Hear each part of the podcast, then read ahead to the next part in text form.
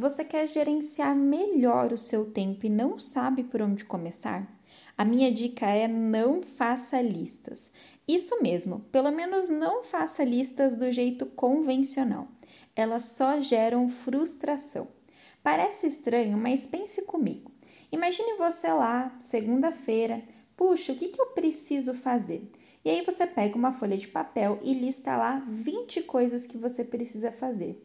Opa, show, você é muito organizado. Mas daí você termina o seu dia, sua segunda-feira, com apenas três coisas feitas. Como que você vai se sentir? Frustrado, é claro. Não sirvo para nada, não tenho gestão de tempo, não sou boa nisso. Mas é claro que uma pessoa que tem 20 coisas para fazer e faz três vai se sentir frustrado.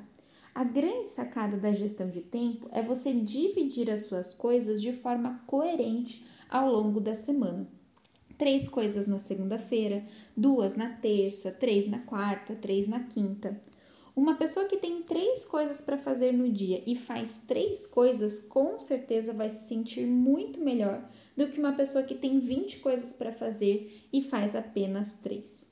E aí, bora fazer uma semana incrível? Eu espero que essas dicas ajudem a sua empresa a crescer. Um dia muito produtivo para você e eu te espero na próxima quarta aqui na Ativa.